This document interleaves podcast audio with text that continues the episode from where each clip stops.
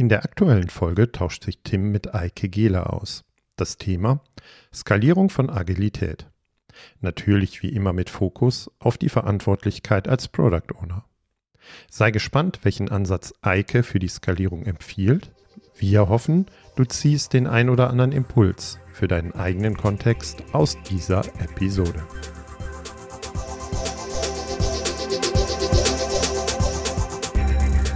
Wir wollen heute über die Rolle des Product Owners und von Produktorganisationen im Rahmen von größeren Umsetzungen reden. Also das Stichwort ist unter anderem Skalierung und dafür habe ich mir einen wahren Experten eingeladen, der sehr viel Erfahrung in sehr großen Umfeldern hat.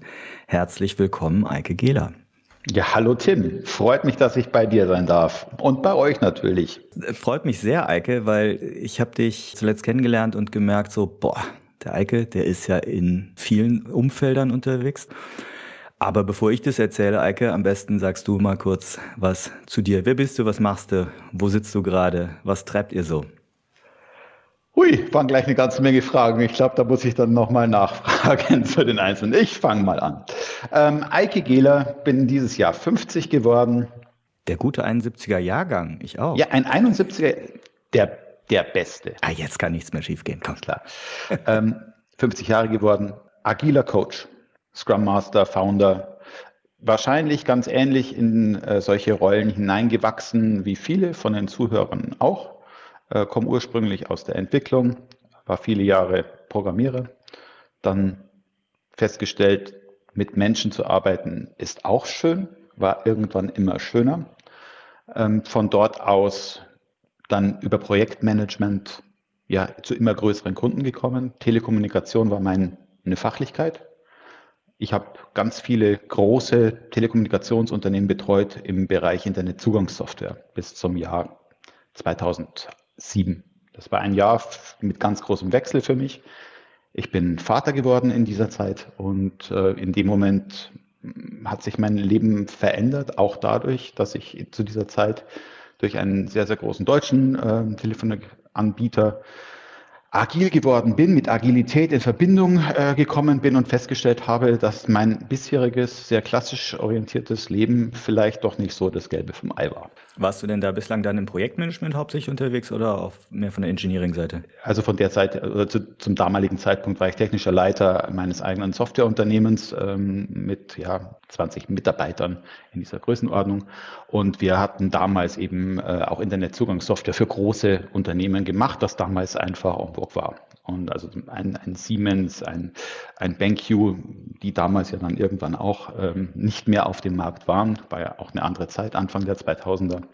Und ähm, wir haben sehr, sehr viel international gearbeitet, multilingual gearbeitet ähm, und mussten eben äh, diese Produkte, die wir an den Markt gebracht haben, sehr, sehr schnell in, zur richtigen Zeit in einer entsprechend hohen Qualität liefern, weil wir sehr viele Endanwender hatten. Also wir haben auch Produkte gebaut, die ja im Millionenbereich benutzt wurden. Also ich war immer schon mit, wie machst du Qualität, wie sorgst du dafür, dass Kundenzufriedenheit herrscht, wie gehst du mit Fehlern um, äh, sehr, sehr stark beschäftigt. Und ähm, da haben wir uns äh, ja Methodiken bedient, kleine Methodiken bedient, die schon sehr agil waren und wir wussten gar nicht, dass wir agil sind. Aber wir hatten eben auch die großen Fehler gemacht, wie, wie viele andere auch, dass wir geglaubt haben, dass uns ein Microsoft Project wunderbar Endtermine vorausberechnen kann. Ne? Das wissen wir heute alle, dass das vielleicht nicht so gut funktioniert. Ne? Also damals schon im, im großen Stil unterwegs gewesen, äh, also auch in der voragilen Zeit. Wie war denn so deine, deine Adaption von Agilität? Also wie, wie hast du es so wahrgenommen? Also ein bisschen esoterisch spooky oder als die große Lösung? Es hat mich, ich bin ehrlich, es hat mich überhaupt nicht interessiert im ersten Moment. Also mich hat immer interessiert, den Kunden zufriedenzustellen. Der Kunde war immer für mich wichtig. Also das, was man heute Customer Centricity nennt, war, haben wir gelebt. Nicht ich, haben wir gelebt.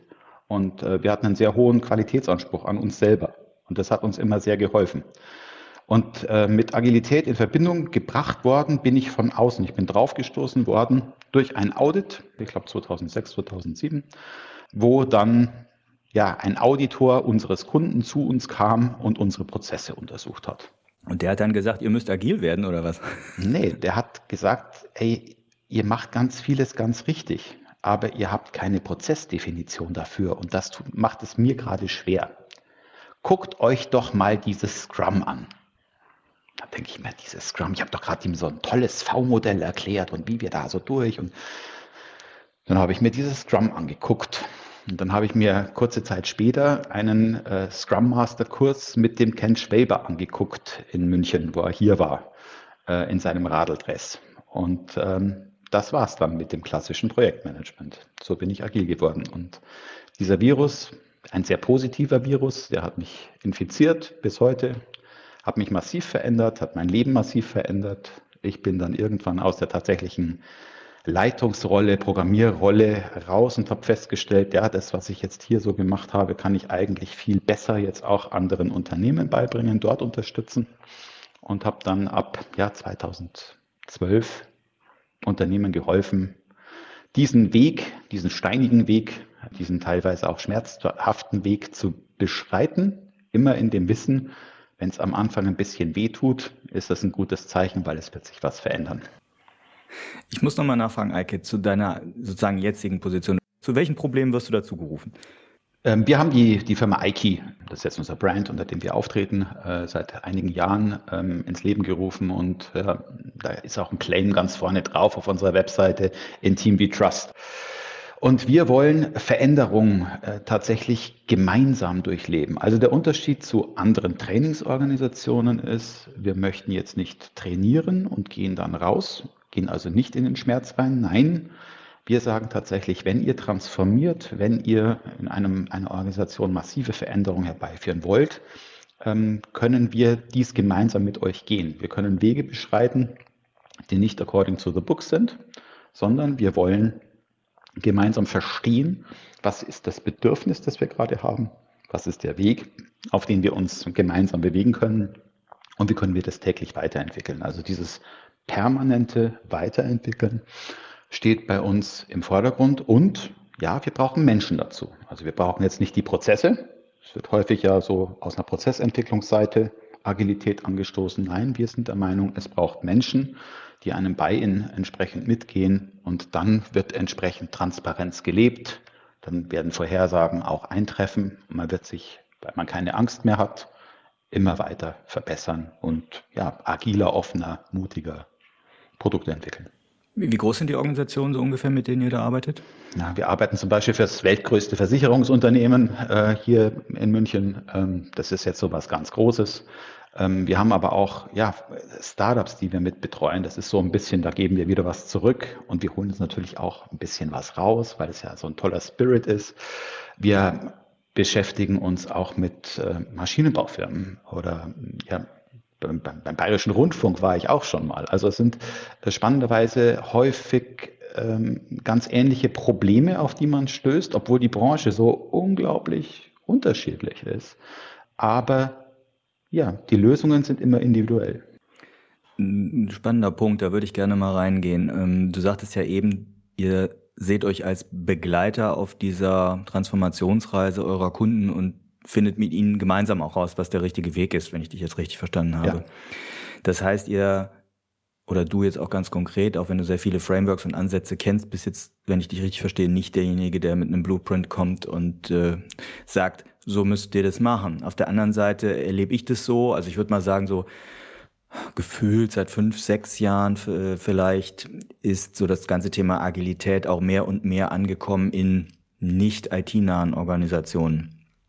Und zunehmend in diesen Jahren, würde ich behaupten, wird dann so sehr schnell auf so Blueprints aller Safe oder jetzt vielleicht momentan sehr aktuell Versatzstücke des Spotify-Ansatzes und so gesetzt und danach wird gefragt, wie geht dir das? Also ich erlebe so in letzter Zeit sehr stark vor allem, ja, wir machen das wie Spotify. Du siehst mich gerade grinsen. Ne? Ähm, wenn man jetzt mit den beiden spricht, Inwas und Nieberg, die damals Spotify mitbegleitet haben, da kommt halt raus, äh, wachsendes Unternehmen, ganz viel zugekauft und es war nötig damals, ja, äh, irgendwo die Leute sich austauschen zu lassen. Also wie, kommen, wie kamen Sie denn zu den Gilden und den Chaptern? Ja, genau deswegen, weil Sie festgestellt haben, das sind unterschiedliche Firmen und wir müssen die irgendwie dazu bekommen, dass sie miteinander reden. Da ging es nicht darum, dass ich jetzt irgendwo eine äh, äh, Abteilung der Qualitätssicherer in, ins Agile bringen und dafür einen neuen Namen erfunden muss. Ja? Also was du gerade beschrieben hast, ist ja genau so ein Punkt, wo versucht wird, eine bestehende Struktur mit ähm, ein paar neuen Begrifflichkeiten zu verheiraten und keine Veränderung zu erwirken. Und deswegen nehme ich jetzt gerade Spotify, weil das ist ja so schön und es klingt so englisch und es ist so Cargo-Kult-mäßig und ich kann ganz, ganz toll jetzt so Tribes und Chapters und Guilds und äh, Squads und lauter solche Dinge, die ich vielleicht gar nicht so richtig mit einer Begrifflichkeit in, in Verbindung bringe, umsetzen, aber ich bin in der Lage, relativ schnell zu sagen, ja, wir sind agil, wir machen das wie Spotify, weil Spotify ist ja so hip. Meinst, du, es liegt an diesem Hipness-Faktor? Ja. Also ich beobachte auch ganz viel, wir bauen jetzt eine Tribe-Organisation, Tribe Leadership, äh, Teams heißen jetzt Squads und dann müssen wir genau noch so eine Gilde einziehen etc. Das sind ja erstmal so Buzzwords. Ich denke da die ganze Zeit so drüber nach. Ist das dieses, dieser Hipness-Faktor oder was erhoffen sich die Firmen?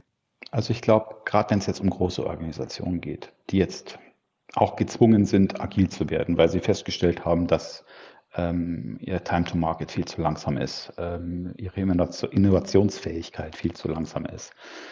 Äh, dann beschäftigen Sie sich jetzt einfach mal mit den Firmen, die erfolgreich waren mit Agilität. Aber spannenderweise beschäftigen Sie sich nicht mit Nokia. Also nur so am Rande. Ähm, und, und wenn ich jetzt eigentlich nicht hip bin als Organisation, so Old Economy, ähm, dann versuche ich natürlich irgendwas Hippes dazu zu nehmen. Und das ist für mich dieser Spotify-Faktor. Deswegen auch immer wieder Spotify, obwohl Inverson und, und ähm, Nieberg ganz klar sagen, das war für den Zeitpunkt 2011, 2010, glaube ich, was, äh, der, richtige, der richtige Ansatz. Und übrigens, Spotify macht heute nicht mehr dieses Spotify Tribe irgendetwas, die machen Scrum at Scale, also Sutherlands Implementierung. Warum? Weil sie börsennotiertes Unternehmen sind. Und die haben ganz andere Anforderungen. Da passt das Spotify Framework nicht dazu. Oder diese, äh, ich, ich, ich, es wurde ja auch niemals als Framework bezeichnet, sondern es wurde ja immer bezeichnet als, es hat für uns gepasst. Und ihr könnt jetzt davon was lernen und was rausnehmen. Ja, da gibt es ja ein Artikel, meine ich, von, von Henrik Nieberg auch, wo er halt für Scrum at Scale wirbt, im Sinne von, was wir bei Spotify gemacht haben, ist niemals als Modell oder Framework gedacht, genau. sondern das und das machen wir heute, kann ich nochmal verlinken. Genau, also viele folgen diesen, diesen Spotify-Begrifflichkeiten oder diesem von Henrik Nienberg damals beschriebenen Ansatz. Mhm. Wie oft siehst du noch Safe-Implementierungen aktuell? Also Scaled Agile Framework, um es auszusprechen. Also viel, viele sehe ich, aber ich gehe nicht zu diesen Firmen dazu. Es ist nicht, es ist nicht meine Welt. Also ich mag jetzt keine, ich mag keine Blueprints. Ähm, kennst auch meinen Satz, der bei mir steht. Äh, ich mag, äh, es gibt keine einfachen Antworten auf komplexe Fragen. Ähm, eine agile Transformation ist hochkomplex. Und ich kann nicht einfach sagen, hier ist übrigens ein Blueprint. Ich möchte jetzt damit nicht behaupten, dass Safe ein Blueprint ist. Und ich glaube, dass da ganz viel Wahrheit drinnen ist in diesem Framework. Und ich bediene mich auch ganz, ganz vieler kleiner Teile von Safe, wo ich sage, das macht Sinn. Ein Weighted Shorted Job First ist doch eine coole Geschichte. Dann nehmen wir es doch. Die ähm, Unterteilung in Epics und Features finde ich toll. Dann nehmen wir es doch bitte. Warum? Weil es jeder versteht von der Begrifflichkeit. Ich mag Begrifflichkeiten. Und ähm, also ich möchte nichts verteufeln. Ich glaube immer nur nicht an Blueprints. Also ein Blueprint ist vielleicht ein Ansatz, von dem ich sagen kann, lasst uns mal in so eine Richtung denken. Ob wir diese Richtung dann so umsetzen, und wie wir sie umsetzen und wie lange das dauert und wie sich dieser Plan auch nochmal über Zeit verändert. Das ist wie beim Hausbau, wenn ich am Anfang nur was sehr Grobes habe. Das wird die Zeit bringen. Und da wird sich dann eine neue Anforderung ergeben und dann passen wir an. Empirisches System. Ja, Safe. Also ich bin jetzt bei weitem kein Safe-Experte. Das wäre vermessen, das zu behaupten. Aber ich habe mich so, so weit damit beschäftigt, dass ich sage, ich glaube sogar ganz objektiv, dass Safe äh, sozusagen gut ist im richtigen Kontext, wenn nämlich wirklich das ganze Thema ne, Lean-Prinzipien, äh, was du gesagt hast, right, longest jobs first, ähm, äh, überhaupt äh, Prinzipien, agile Werte etc. Das ist so das, was ganz unten in der Kante äh, steht von dem großen Bildchen. Das wird nur meistens übersehen, weil meiner Ansicht nach ähm, Safe zu viele Rollen anbietet, zu viele Kästchen anbietet, so dass bei, der, bei dem Übergang aus einer traditionellen Organisation jeder so quasi ein neues Label, ein neues Kästchen findet und damit eigentlich zu wenig Veränderungsdruck, ähm, Störgefühl, wie auch immer entsteht. Was ich damit sagen will, ich glaube, in einem Umfeld, wo ein wirklich schon ausgeprägtes Agilitätsverständnis äh, herrscht und, und ähm, ich nutze bewusst nicht den, den Begriff Mindset, aber wo schon Erfahrung, sagen wir so, wo viel agile Erfahrung drin ist, da kann sowas wie Safe vielleicht sogar funktionieren. Nur äh, eingesetzt wird es meistens dort, wo noch ganz wenig agile Erfahrung ist und da wird es dann eben schnell falsch abgebogen, schnell nur auf irgendwelche Begrifflichkeiten, PI-Plannings etc. gesetzt. PI-Plannings äh, helfen und diese Big Room Plannings helfen, glaube ich, sehr oft Firmen am Anfang, weil überhaupt mal über Silo-Grenzen hinweg miteinander gesprochen wird und das auch noch gewisserweise fokussiert. Also das ganze Thema Kommunikation und Fokus hilft an der Stelle. Und deshalb finden das viele Firmen, glaube ich, so in den ersten zwei Quartalen, drei Quartalen oftmals sehr, sehr cool. Nur je mehr Organisationen dann von Agilität verstehen, desto mehr brauchen sie nicht mehr so ein Blueprint, wo man sich dran festhalten muss. Das heißt, eigentlich braucht es diesen Blueprint Safe aus meiner Sicht nicht, weil wenn du eine Organisation hast, die so weit ist, dann weiß sie selber, dass sie ihr eigenes, ja, keine Ahnung, ihre eigene Umsetzung und Implementierung finden muss und sich nicht an irgendwas äh, abarbeiten sollte. Hm. Ein spannender Punkt. Also diese äh, Big Room Plannings und die diese Zeiträume, die jetzt beplant werden, diese Etappenquartale, wie du es auch immer nennen möchtest, ist ja von der Begrifflichkeit egal. Das kommt aus meiner Sicht ja daher, dass wir am Anfang für unser Produkt eine sehr, sehr äh, niedrige Release-Frequenz hatten. Ein, zweimal im Jahr. Das war ja das, was normal war. Und dann ist jetzt so die Idee bei Agilität, wir erhöhen unsere Release-Frequenz. Vollkommen korrekt. Also was ist denn jetzt oder liegt jetzt näher, als zu sagen, wir releasen einmal im Quartal? Schon mal eine deutliche Verbesserung von einmal im Jahr auf viermal im Jahr, 90 Tage, nicht schlecht.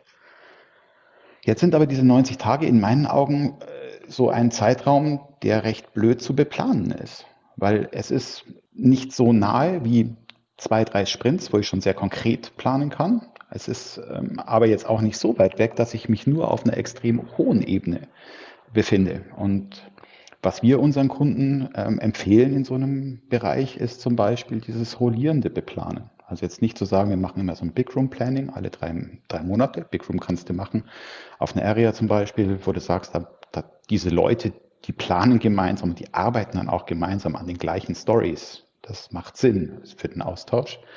Sondern wir machen das rollierend immer wieder, um was zu tun? Priorisierung hinzubekommen, Fokussierung hinzubekommen. Und die verändert sich. Und die verändert sich nicht nur alle drei Monate. Die verändert mhm. sich, das ist meine Erfahrung, zwei Wochen nachdem ich das letzte rollierende Planungsevent ähm, hatte, immer wieder, weil ja neue Anforderungen kommen, weil sich der Markt verändert.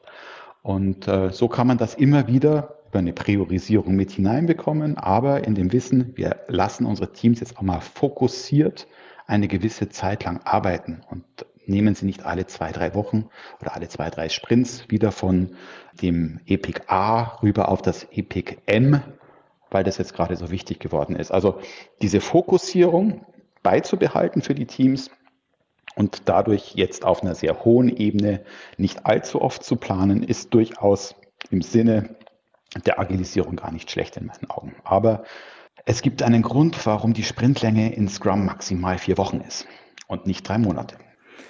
Lass uns mal einen Schritt weiter gehen noch, Eike, nachdem wir jetzt so zumindest so diese äh, Spotify-Geschichten und den, das Safe angetitscht haben.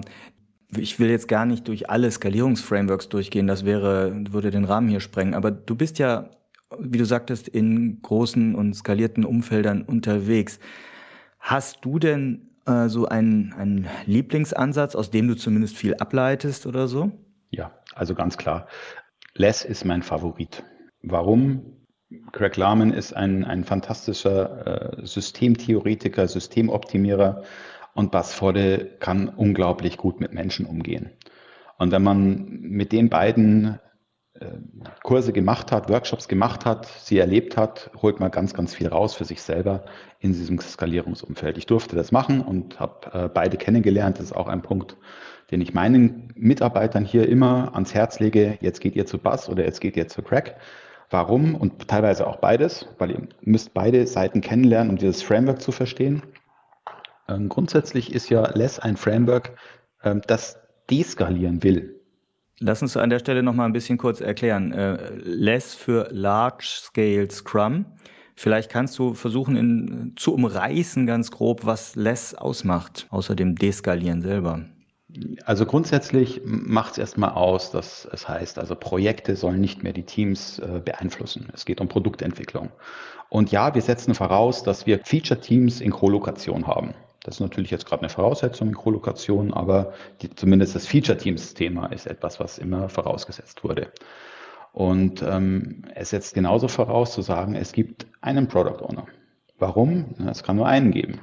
Ich habe keine wenn zwei Menschen miteinander diskutieren und zwei Menschen unterschiedliche Sichten auf die Dinge, dann wird es schwierig. Also versuch mit einem Product Owner umzugehen. Und es geht um Produktdefinition. Die kommen aus dem, aus dem, aus dem Produktentwicklungsbereich. Alle zwei. Also die sind sehr, sehr nahe an, an Umsetzung und ähm, obwohl sie ihr System versuchen zu optimieren, global zu optimieren, ähm, heißt es, Produktentwicklung steht in unserem Vordergrund. Und wir wollen gute Produkte bauen. Und das finde ich sehr, sehr spannend. Also ich habe Craig Lahman auch äh, selber vier Tage in so einem Training erlebt und war nachhaltig beeindruckt. Und ich hatte alle Emotionen in diesen vier Tagen, die man so haben kann. Ja. Aber unterm Strich ist es großartig. Er ist halt echt schon ein wilder Vogel, um es zu sagen. Bassworte habe ich noch nicht kennengelernt. Hm. Lass uns noch mal ganz kurz äh, in zwei Sachen dabei reingehen. Du hast gesagt Feature Team und es kann nur einen Product Owner geben. Vielleicht die Frage, wie würdest du oder wie erklärst du Feature Team jetzt so deinen Kunden? Wie würdest du es so auf den Punkt bringen? Was ist ein oder was macht ein Feature Team aus für dich? Wir gehen komplett weg von Silos. Also Silo-Wissen ist nicht mehr interessant. Und natürlich haben wir am Anfang, wenn wir in so ein Unternehmen hineinkommen, ganz, ganz viele Silos. Und die Silos sind ja auch gewollt, gebaut, um Menschen zu Experten zu machen. Die Annahme ist ja immer, Experten sind in der Lage, effizient zu arbeiten. Und das Problem, das sich dann daraus ergibt, ist, dieser Experte hat auch nur begrenzt Zeit. Und dann kommt es zu Wartezeiten, weil eine bestimmte Aufgabe muss ja der Experte machen. Und wir haben nur einen. Also was machen wir? Am Anfang, wenn wir reinkommen, gucken wir uns an, wo ist Silo-Wissen? Wie können wir Silo-Wissen aufbrechen? Wie können wir gemeinsam in einem Team arbeiten? Da kommt das Team wieder ins Spiel. Wie können wir dieses Wissen in die Breite bringen? In dem Wissen, dass Kollegen vielleicht ein Thema nicht so toll und so exakt bearbeiten können wie der Experte, aber über Zeit werden sie immer besser. Sie verbessern sich. Da kommen wir wieder mit dem Lean-Gedanken von Toyota in die, in die Verbindung. Ne? Dieses, wir machen nicht nur eins, wir machen ganz viele Sachen um uns herum. Und ein Feature-Team ist in der Lage, ein, in einem gewissen Bereich ein Artefakt end-zu-end -end zu erstellen. Also für mich ist es artefaktbasiert. Also wir haben etwas, das wir erstellen, das unique ist und das ich liefern kann. Vielleicht an eine weitere Abteilung. Und nein, es ist nicht unbedingt eine Komponente. Mhm. Ja, also das ist der Unterschied, sondern es ist ein Artefakt. Es kann ein Preis sein. Es kann aber auch ein Stück Hardware sein. Es kann ein Beschichter sein. Es kann ein Stück Software sein. Es kann ein Workflow sein. Ganz egal.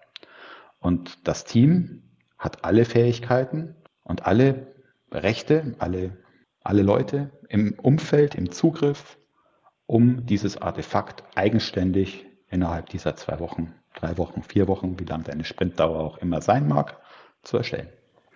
Ja, und spannend finde ich ja dann dabei, wenn man jetzt mehrere Teams im Skalierungsgedanken nimmt und sei es jetzt nur nur drei oder vier in einem kleinen Umfeld, dann ist doch der Gedanke, dass jedes dieser Teams, prinzipiell zumindest jedes der reinkommenden ähm, Problemstellungen zu einem Artefakt überführen kann und es keine sozusagen Spezialteams für irgendein Thema gibt. Ich glaube, das ist etwas, was sich Unternehmen und Organisationen sehr schwer vorstellen können eingangs.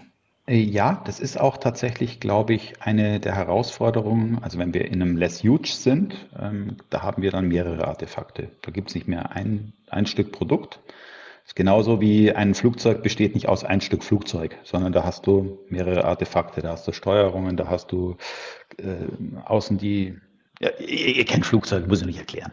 Und die unterschiedlichen Teams, es gibt immer mehrere Teams, die gemeinsam an einem Artefakt arbeiten. Und da ist es auch so, dass sie sich gegenseitig helfen können und grundsätzlich sollten sie auch alle alles können. Das funktioniert natürlich nur beschränkt. Natürlich, wenn ich jetzt ein, eine Web-Oberfläche programmiere mit einem Backend und ich habe ähm, Full-Stack-Entwickler, dann ist es relativ leicht, dass diese Full-Stack-Entwickler, dass alle in unterschiedlichen Teams dieses Bedürfnis auch befriedigen können und alle das entwickeln können. Haben wir aber nicht überall. Ne? Wie weit das, bitte jetzt, ich möchte niemanden jetzt äh, schlecht dastehen lassen. Accept Reality. Accept Reality. Äh, aber die Welt besteht nicht nur aus Benutzeroberflächen im Internet und, und Backends. Also die besteht auch aus ganz anderen Dingen. Die besteht aus Anwälten und Portfolio Versicherungsmathematikern. Versicherungsmathematikern, Aktuare. Ja, ganz toll, meine Lieblinge. Und ähm, ernst gemeint. Ähm, und diese Leute alle dazu zu bringen, ah, Mensch, was ist denn eigentlich euer Produkt? Das ist ja die erste Frage, die du stellst. Und dann, dann, dann siehst du bisher so einen Prozess meistens kriegst du aufgezeichnet, wo sie bisher waren. Und dann schaust du dir mal an, ist es denn wirklich nur bis hierher oder müsst ihr ein Stückchen weitergehen?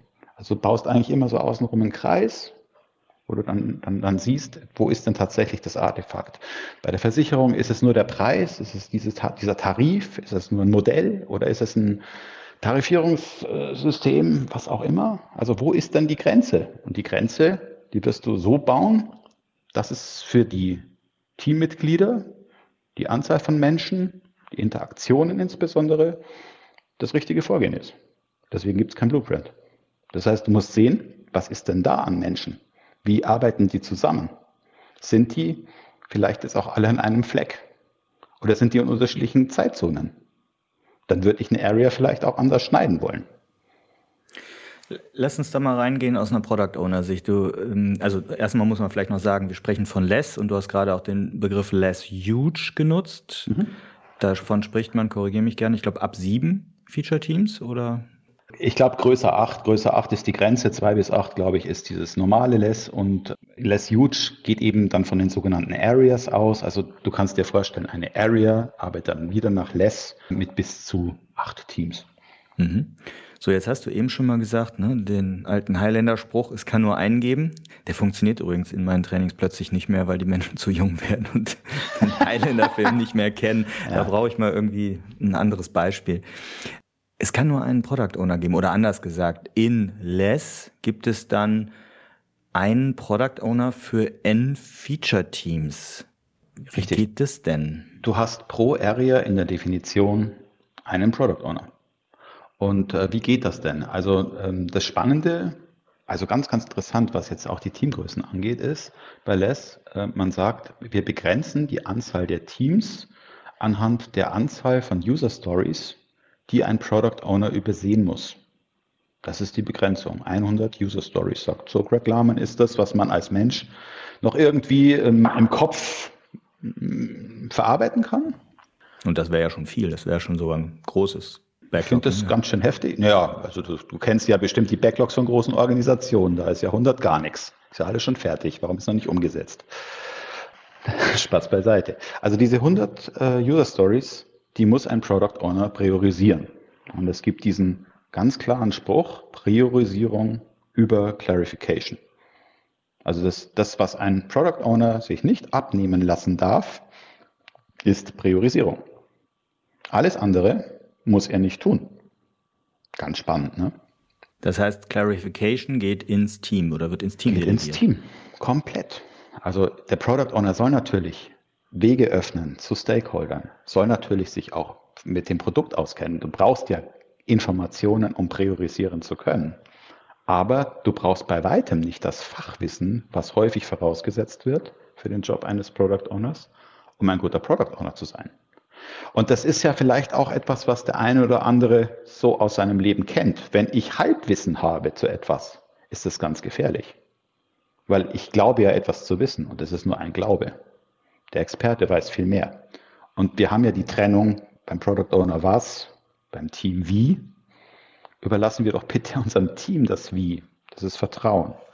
Und wenn ich selber auch das als ein, ein Phänomen der großen Organisationen, ein Product Owner werde, weil ich eine Führungskraft bin und in diese Führungskraft vielleicht gekommen bin, weil ich ein Experte bin auf einem Gebiet, ist es eine Herausforderung, dieses Expertenwissen, was ich selber habe, ins Team reinzugeben, dann setze ich aber einen anderen Hut auf. Dann bin ich nicht mehr Product Owner. Dann bin ich ein Trainer von meinem Team. Dann sage ich auch immer meinen Product Owner Kollegen, die ich coache, hey, macht, ein, macht einen Workshop mit denen. Und da geht es jetzt tatsächlich um die Wissensvermittlung in dem Thema XY. Und dann erzählt von den tollen Erlebnissen, Experimenten, Erfolgen, die ihr gehabt habt, weil. Und danach geht ihr raus. Das ist ein Workshop, da seid ihr ein Trainer. Da bist du kein Product Owner. Aber ich denke, das ist ein ganz wesentlicher Punkt, den man gerade als Expertin und Experte erlernen muss, wenn man in diese Product Owner Rolle reinkommt. Das mag ja der ein oder anderen Hörerinnen und Hörer hier auch so gehen. Hast du weitere Tipps, die du dann den neuen POs oder den Leuten in solchen Rollen gibst, wie man in so eine Less Product Owner Rolle reinwachsen kann? Also das Thema Priorisierung ist eins der, äh, der komplexesten, weil also wenn wir jetzt skaliert äh, sprechen, geht es ja auch darum, dass du Abhängigkeiten zwischen diesen Areas hast. Also hm. hast unterschiedliche Schnitte, Artefakte. Die Schnitte sind, die tun weh, da ist eine Schnittstelle dazwischen. Eine Schnittstelle tut immer weh, weil sie zweiseitig verhandelt werden muss, mindestens zweiseitig, wenn nicht n-seitig. Und dann gibt es natürlich auch noch den, äh, denjenigen, der oben drüber den Hut aufhaben muss und äh, ob den jetzt Chief Product Owner nennst oder welche Begrifflichkeit auch immer er in deiner Organisation haben möchte. Tribe Lead habe ich halt auch schon gehört. Ähm, das ist ja egal. Aber es gibt dann einen, der letztendlich auf einer hohen Ebene oder eine, ähm, die auf einer hohen Ebene eine äh, Priorisierung festlegen muss. Und das ist eine Kunst. Und das ist auch eine ganz eklige Rolle, weil an dieser Stelle da kommen die ganzen ja, Gummizüge zusammen. Jeder zieht an dieser Rolle und will etwas haben. Und ähm, es gibt ja diesen Spruch, ne, kleine Kinder und Vorstände sind ganz ähnlich, weil sie wollen unbedingt und verstehen nicht, wenn es was nicht gibt. Äh, das ist schon eine, eine, eine wirkliche Herausforderung, jetzt das zu befrieden, weil natürlich auch große Organisationen äh, so getrieben sind, dass ähm, einzelne Menschen einzelne Ziele haben und die widersprechen sich. Und das gilt es dann eben auszugleichen. Aber du siehst wieder, es geht um Priorisierung. Ja, du hast das sehr schön gerade, finde ich, zugespitzt nochmal äh, klargemacht, dass es da um die Kunst der ja, Priorisierung oder der Ordnung des Product Backlogs letztlich geht, aus der Product Owner Rolle. Ihr begleitet ja auch Teams, hast du eingangs gesagt, oder da auch im Schwerpunkt oder sicherlich auch Scrum Master. Was empfiehlst du denn dann zum Beispiel der Rolle des Scrum Masters, wie er oder sie hier zum Beispiel den PO begleitet oder das Team begleitet? Also was muss als Scrum Master und Teammitglied hier gerade aus Less in so einem Less-Skalierungsansatz besonders beachtet werden? Ähm, ich glaube, der Scrum Master hat in einer Less-Adoption ein bisschen mehr zu tun als in einem Single-Team-Scrum, wo sehr, sehr viel Stories geschrieben werden, zum Beispiel von einem Product Owner. Da haben wir den, den ersten Unterschied gehabt, wo wir sagen, der Product Owner zieht sich jetzt in so einer Skalierung mehr und mehr raus aus äh, dem Erstellen von User Stories, aus dem Splitten, aus dem Refinen. Und der Scrum Master, der muss verstehen, wo steht denn gerade der Product Owner. Der Product Owner ist der begrenzende Faktor. In dem Moment muss er Verständnis haben. Er muss tatsächlich inhaltliches Verständnis haben. Das ist ganz eklig, aber steht im neuen Scrum Guide auch drin. Mhm. Also es hat sich was verändert. Bedeutet in der, im, im Klartext ähm, refinen, mehr Sache vom Team, braucht mehr Unterstützung vom Scrum Master. Der Scrum Master muss letztendlich verstehen, wen brauchen wir zu einem Refinement. damit ich verstehen kann, wen brauchen wir, bin ich jetzt wieder in dieser Krux, muss ich verstehen, was für ein Produkt ist es. Also das, was früher einfach war, der Scrum Master war methodisch unterwegs, der musste vom Inhalt gar nichts verstehen, ist da jetzt leider ein bisschen anders geworden. Also wir müssen so, so viel Grundverständnis haben, dass wir verstehen, wen brauchen wir beim Refinement. Kommen wir damit zurecht, brauchen wir ein anderes Team. Wir müssen uns mehr abgleichen, stärker abgleichen auf eine Area. Aber spannenderweise vor allem auf eine Area. Mhm. Dieses Zwischen-Areas abgleichen wird häufig dann gefordert, ist aber aus meiner Sicht nicht so wichtig, weil da kommen wir wieder in diesen Blueprint-Bereich rein. Ne? Eine Methodik für alle, nein, das klappt nicht. Mhm. Auf einer Area wirst du experimentieren Vielleicht sind auch zwei Areas und, äh, ähnlich unterwegs gerade, aber das ist eher Zufall aus meiner Sicht. Was ist denn deine Beobachtung, äh, nochmal bei der Scrum Master Rolle zu bleiben? Nehmen wir mal so ein, so ein einfaches Less oder eine Area mit fünf oder sechs äh, Feature Teams. Wie viel Scrum Master brauche ich denn dann dort? Habe ich dann auch nur einen Scrum Master oder nein, pro nein. Feature Team? Bitte. Also, wie soll ich das jetzt sagen? Äh, es gibt ja diesen, diesen, diesen Spruch, ähm, great Scrum Masters serve one team. Da stehe ich schon dazu. Also wenn du wirklich ein Team hast, kannst du ganz hervorragend arbeiten. Wenn du drei Teams hast, kannst du einen Status quo erhalten. Und alles über drei ist für mich Harakiri. Da hast du, weiß ich nicht, einen Event Manager vielleicht, der ein Scrum-Event noch irgendwie facilitated, aber das war es dann auch. Und damit kannst du dich nicht mehr verbessern. Also das geht nicht aus meiner Sicht. Finde ich gerade. Schöner Begriff. Der Scrum Master als Event Manager. Habe ich so noch gar nicht abgeleitet, aber finde ich stark. Das heißt aber aus einer Product Owner Rolle, also nehmen wir mal an, ich habe jetzt fünf Feature Teams in, einem, in der LESS-Adaption und bin der PO, hätte ich im, im Best Case auch fünf Scrum Master, mit denen ich dann als PO zusammenarbeite. Ja, ich hätte jetzt gesagt so zwei, drei, vier, fünf, irgendwas in der Richtung, je nachdem, wie viele Leute es auch sind. Also ähm, jetzt gehen wir auch mal davon aus, die Anzahl der Teammitglieder hat sich ja auch verändert. Also wir gehen ja heutzutage nicht mehr von diesen äh, sieben hatten wir früher mal, wenn ich das richtig im Kopf habe, jetzt sind wir bei neun. Also die Teams werden größer. Warum? Die Aufgaben werden komplexer, wir brauchen mehr Leute, wir wollen ja dieses Feature-Team haben und wir haben auch festgestellt, äh, dafür braucht man auch ja einfach unterschiedliche Erfahrungen. Zumindest einen davon, der richtig tief drin ist und der kann dann andere Leute T-shaped äh, mit dazu bekommen, zu unterstützen. Fünf Scrum Master ist ideal. Wenn du jetzt fünfmal neun Leute hast, dann wirst du was zu tun haben. Wenn jetzt aber mhm. du noch das Glück hast, mit kleinen Teams zu arbeiten, mit vier, fünf Leuten, dann kann ich wahrscheinlich auch zwei Teams betreuen. Nicht so gut, ohne Frage, aber vielleicht so gut, dass es gerade funktioniert. Jetzt möchte ich noch ein bisschen an, deiner, an deinem Erfahrungswissen zapfen. Hm, wie oft siehst du denn, dass dann auf diesen Feature-Teams sich so Proxy-Product-Owner-Rollen oder irgendwelche Muster ausbilden? Das ist dann nicht less by the book, ist klar, aber und die zweite Frage dabei, wie, wie schwierig erscheint es dir, in diese Product Owner Rolle reinzukommen? Also wie leicht oder schwer fällt es den Menschen, diese sehr breit gefasste PO-Rolle anzunehmen? Äh, ich sehe ganz, ganz viele Proxy-POs. Und das ist relativ leicht zu erklären. Wenn Organisationen jetzt den Scrum Master, HR Master, wie auch immer du ihn nennen möchtest, und den Product Owner als neue Rolle definieren, ist es natürlich eine neue Möglichkeit, im Unternehmen aufzusteigen. Also es wird blöderweise wieder der Scrum Master und der Product Owner als Führungsrolle gesehen, wo man sich hinentwickeln kann. Und ich habe spannenderweise aber sehr, sehr viele Leute auf solchen Positionen erlebt, die durchaus dafür geeignet oder ganz hervorragend geeignet sind. Das ist die gute Nachricht. Also sind wirklich da, da Leute auch dabei in großen Organisationen, wo ich sagen muss, boah, was für, was für ein toller Mensch, mit dem man tolle Sachen entwickeln kann. Und ähm, das ist sehr schön. Aber dieser Glaube, es kann nur einen geben, der wird sehr, sehr häufig in Organisationen abgelehnt.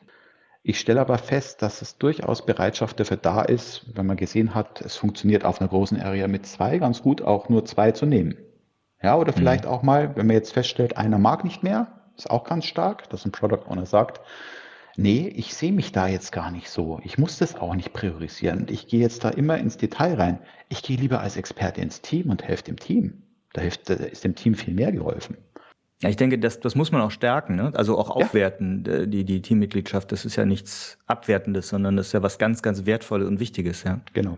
Und, und wenn man dann feststellt, was der Product Owner eigentlich machen muss, sich nämlich rumprügeln mit Stakeholdern und sich rumprügeln mit Value und solchen Berechnungen, dann ist die Rolle vielleicht auf einmal gar nicht mehr so unheimlich interessant, wie sie denn ursprünglich für die, für die Organisation, äh, von der Organisation gedacht war. Mhm. Also dieses, wir haben pro Team einen Product Owner. Also haben wir ganz viele Stellen fürs mittlere Management geschaffen. Ähm, nein, also da gehen wir raus und das funktioniert aus meiner Sicht auch wirklich ganz gut. Gerade wenn jetzt man auch ein ganz gutes Ergebnis liefert, dann wird einem da vertraut und dann, dann stellt man auch fest, ja, es gibt ja nicht nur einen, es gibt dann vielleicht zwei und es gibt vielleicht mhm. auf so einer Area auch nicht nur ein Artefakt, sondern vielleicht auch zwei. Dann klappt es nämlich auch schon wieder viel, viel besser. Und man hat dann eben die Stärke im Expertenwissen wieder in den Teams verankert und nicht als Product Owner, der dem Team dann sagt, wie Dinge umzusetzen sind. Mhm. Ja, das, das Thema mehrere POs hatten wir jetzt letztens hier auch in der Folge unter dem Stichwort äh, Product Owner Team. Da haben sich Olli und Dominik äh, mal kritisch reflektierend mit auseinandergesetzt. Also wen das interessiert, da gerne nochmal reinhören. Eike, du bist ja viel in solchen Umfeldern unterwegs. Und wenn jetzt Organisationen diskutieren und da kommt so hoch, wir machen less oder lass uns less machen etc. Und ich bin aktuell Product Owner vielleicht in der Single Scrum Umsetzung.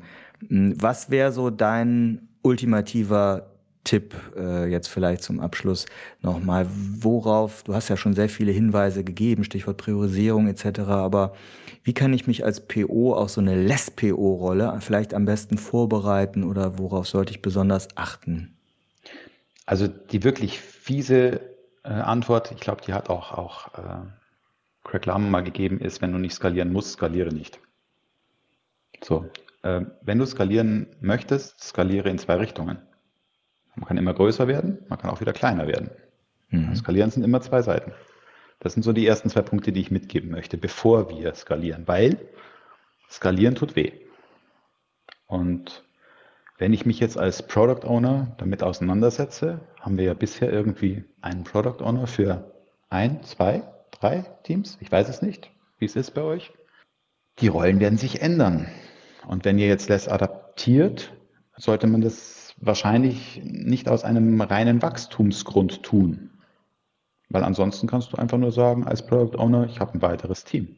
Es ändert sich ja nichts an meiner Priorisierung. Nur die, die Arbeit ist jetzt mehr und ich brauche dafür mehr Team-Members, mehr Teams, die das Ganze umsetzen.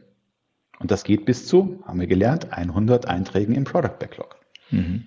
So, also wir kommen vom Product Backlog. Deswegen finde ich so äh, so spannend. Wenn mein Product Backlog so groß wird, dass ich mehr als 100 Einträge wirklich darin haben muss und bitte nagelt mich jetzt nicht auf die Zahl fest. Vielleicht sind es 80, vielleicht sind es 120. Aber in diesem Bereich werden wir uns irgendwo bewegen. Dann kommt dieser Punkt des Schnitts. Wo schneiden wir denn jetzt? Weil ich, es ist zu viel, es geht nicht mehr. Und dann kommen wir jetzt eigentlich in die Produktentwicklung wo wir vielleicht eine Produktgruppe rausschneiden oder wo wir einen Service rausschneiden. Also es kommt wieder auf Schnitte an. Mhm. Und die Aufstellung deiner Teams nach einem Framework XY sollte immer deinem Produkt folgen. Und wenn ich jetzt gerade ja, Probleme in einer Integration nur habe, ist vielleicht ein Nexus der richtige Weg, weil du sagst, da haben wir ein Integration-Team und das sorgt dafür, dass immer ein integriertes Artefakt entsteht. Fein, wunderbar. Du musst ja, musst ja kein Nexus machen, aber verstehe, was macht ein Integrationsteam. Und sowas kann helfen.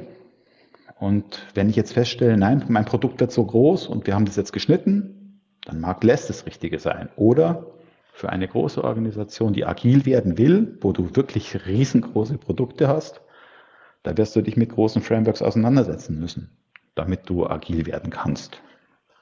Äh, wie du das dann tust, mach's klein. Starte klein, hab einen Plan dahinter, wie es denn sein könnte und versuche dann da schrittweise hinzukommen. Mach aber bitte nicht den Fehler, dass du nur Entwicklungsteams da reinnimmst, sondern mach das end-to-end, -End, ne, schrittweise und wieder vom Produkt getrieben. Also mach dann vielleicht nur ein, ein, eine Line of Business als erstes und dann aber bitte end-to-end -end mit den Anforderern, mit diesen Fachownern, Portfolioverantwortlichen, äh, die mit dabei sind und das Wissen haben und mhm. den Teams dann letztendlich auch das Was erklären können. Ja, das ist wichtig. Wenn die Leute zusammenarbeiten, dann kannst du sehr, sehr gut wachsen. Also Tipp immer, geh vom Produkt aus. Wunderbar und sehr auf den Punkt gebracht. Geh vom Produkt aus, fokussiere auf das Priorisieren, äh, können wir nochmal sagen. Ja, vielen Dank, Eike. Ich merke, wir könnten um das, über das ganze Skalierungsthema noch äh, sehr, sehr lange weiterreden. Wir haben ja hier nur einen deiner vielen Expertisenbereiche angetitscht. Wir werden in den Shownotes äh, und im Blogpost auf jeden Fall die Kontaktdaten von Eike ähm, bereitstellen, so dass ihr mit ihm auch in Kontakt treten könnt. Ihr habt gemerkt, Eike ist da nicht dogmatisch auf irgendeinem der Skalierungsansätze unterwegs, würde ich dir zumindest nicht unterstellen, auch wenn du einen gewissen Favoriten hast. Aber gerade in großen Ansätzen ist er sicherlich als Gesprächspartner hm, und Begleiter, wie du das eben so schön genannt hast, ein sehr guter Tipp. Vielen, vielen Dank für deine Zeit, Eike. Vielen Dank für deine Einblicke und Erfahrungen, die du äh, angerissen hast jetzt hier bei uns. Und ich könnte mir vorstellen, dass wir irgendwann nochmal vielleicht, wenn du Lust hast, zu einer zweiten Folge und einem anderen Thema kommen, weil da da steckt noch ein bisschen mehr drin beim Eike Gela. vielen, vielen herzlichen Dank, Tim. Ähm, ja, dass ich bei euch sein durfte. Vielen, vielen Dank fürs Zuhören und äh, ich freue mich, wenn ihr auf mich zukommt und ja, ihr einfach ganz viel Erfolg auf eurer Reise habt. Prima. Ja, dann nehmt für heute erstmal mit das Thema Less, falls ihr es noch nicht kennt. Äh, less.works ist die Adresse, das verlinken wir auch nochmal alles. Guckt euch das, dieses Deskalierungs-, Skalierungsframework mal an setzt sehr stark an den Wurzeln von Scrum an. Wir haben es heute so ein bisschen angerissen, äh, verfolgt die Arbeiten von Bas Wodde und Craig Lahman. Super spannender Ansatz, kann ich auch nur empfehlen. In dem Sinne, vielen Dank und ich hoffe, ihr nehmt ein paar Impulse mit.